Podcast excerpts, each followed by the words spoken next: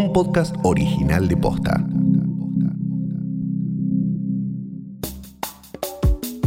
El aislamiento social obligatorio afecta a toda la población. En algunos casos, los efectos son diferentes. En este episodio te contamos cómo impacta sobre las personas con autismo y cómo enfrentan junto a sus familias esta situación. Hoy es miércoles 22 de julio. Soy Martina Sotopose y esto pasó posta. La pandemia tiene consecuencias distintas en adultos, niños y adolescentes, pero hay una población a la que el encierro le afecta de manera particular, las personas con TEA. TEA significa trastorno del espectro autista.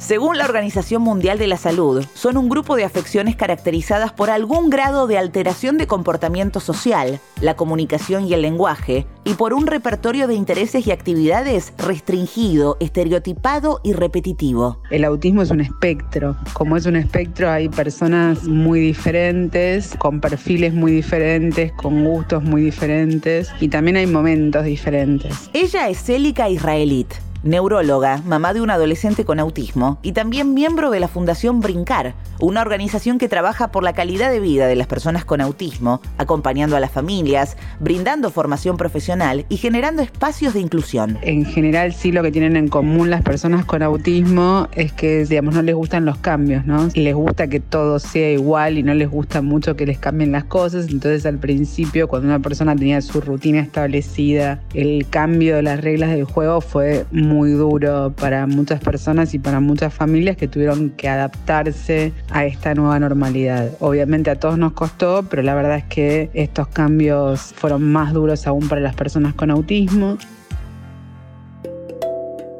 Una de las características de las personas con TEA es el apego a las rutinas y la dificultad para cambiar hábitos. Además, su crianza suele incluir terapias y escuelas, entre otras actividades fuera del hogar. Por eso, tras la demanda de especialistas y de padres, el Gobierno Nacional decretó el 15 de abril un permiso para circular para las personas con discapacidad y TEA. Después de algunas semanas se empezaron a autorizar las salidas para las personas con discapacidad y también para las personas con autismo.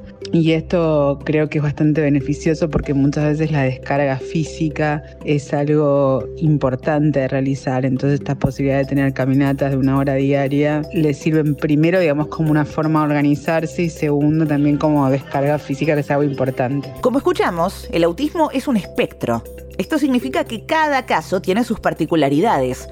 Pero escuchemos cuáles son las problemáticas que puede generar el aislamiento en personas con autismo. Con respecto a las problemáticas que aparecen, son diferentes dependiendo cada persona. Aparecen trastornos de sueño comúnmente, se empiezan a desorganizar los horarios de la familia, entonces hay personas que, bueno, que dejan de dormir, que se levantan a la noche, que están como más inquietos. Bueno, esos son como diferentes cambios que suelen pasar. Hay muchas veces compulsión hacia la comida, que, que a veces se ve, un poco también dado por el aburrimiento. También, por supuesto, en algunos casos se han visto regresiones de conductas que no antes ya no estaban y que volvieron a aparecer. En algunos casos estas conductas pueden ser autoagresiones, es decir, niños que se pegan o agresiones a terceros también. Eso también se, se ha visto de chicos que estén como muy desregulados conductualmente. Y por otro lado, también otra cosa que se ve es con respecto a la actividad online, ¿no? Que muchas terapias pasaron online. Si bien hay chicos que se adaptaron muy bien, hay otros que no quieren saber absolutamente nada y que hace cuatro meses que entonces no pueden participar en una clase porque no aceptan las actividades online, ¿no? Y eso se ha visto en varias familias.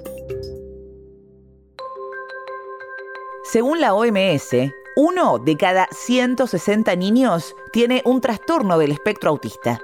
Los TEA comienzan en la infancia y tienden a persistir hasta la adolescencia y la edad adulta. Mi nombre es Nano Sisol, soy docente director en actuación, papá de Manu de 6 años, que desde el año eh, diagnosticado con TEA, trastorno de espectro autista. Nano, como tantos padres de niños con TEA, tuvo que lidiar con los impactos del encierro. Todo fue muy intenso, vertiginoso, cambiante. Él tiene 6 años y justo este año empezaba la primaria que ya para cualquier niño el cambio de jardín a primaria es fuerte, él estaba entrando en un proceso de adaptación, ahí hubo como una especie de gran vértigo de nuestra parte porque era bueno, se le corta esta nueva etapa que tanto nos había costado llegar y se cortaba también todas las terapias por primera vez. Manu desde el año hace terapias, va cambiando de terapeutas, pero hace terapias y de pronto dejó todas las terapias y empezó a estar 24 horas con nosotros eh, acá en casa. Desde el inicio del aislamiento, Nano y Manu intentan mantener una rutina de salidas. Todos los días pasean una hora en el auto, tomando los recaudos correspondientes.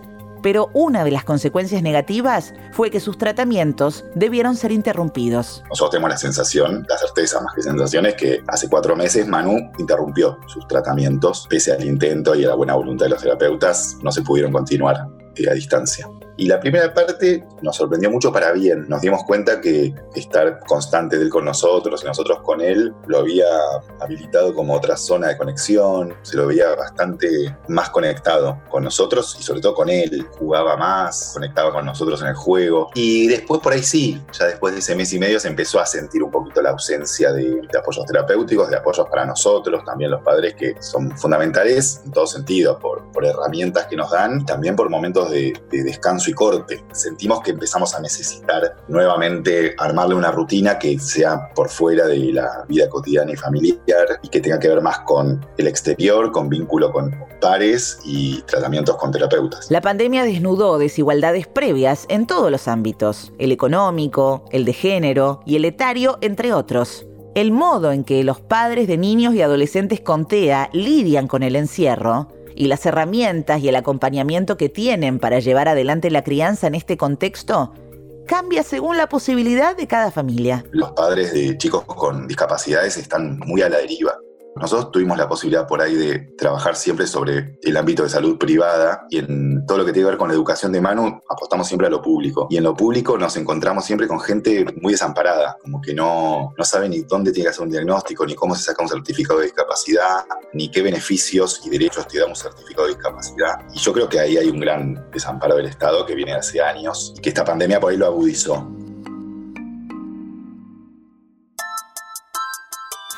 Entonces, ¿Qué puede hacer una familia con un caso de autismo para aliviar el impacto del aislamiento y mejorar su calidad de vida? Lo más importante en general es establecer una nueva rutina y tratar de mantenerla, incorporar diferentes tipos de actividades a lo largo del día, en el cual se mezclen actividades recreativas con actividades eh, de ocio, con actividades de movimiento. Y por otro lado, otra cosa que es importante es tomar este tiempo como una oportunidad también única de empezar a desarrollar eh, actividades de vida independiente en la casa, ¿no? Entonces, invitarlos a las personas con autismo a que pongan la mesa, saquen la ropa sucia. Me parece que en este momento es un buen momento como para encarar esos pequeños desafíos. Por suerte, a partir del miércoles 29 de julio, en la ciudad de Buenos Aires se van a habilitar las consultas para fonoaudiólogos que trabajen con pacientes autistas. Nuestra experiencia en realidad con Manu, al ser nuestro primer y único hijo, me cuesta diferenciar cuál sería la, gran diferencia con la experiencia de una familia con un hijo neurotípico. Pero nuestra experiencia es un recorrido un poco por los bordes de, de la rutina cotidiana de una familia, entre comillas, común. Muchas visitas, muchos diagnósticos, muchas intervenciones terapéuticas sobre él. Tiene que ver también como con cambiar rutinas, cambiar eh, dinámicas familiares con amigos. Y tiene que ver con un gran trabajo de autoconocimiento nuestro, nuestro conocerlo a él también. Las personas con autismo y los niños en general tienen muchos desafíos en este momento, así que bueno, hay que saber qué, batallas pelear. Lo más importante eh, en este contexto es lo emocional y bueno, como decimos acá en casa, eh, hay que tener mecha larga, ¿no, Juanchi?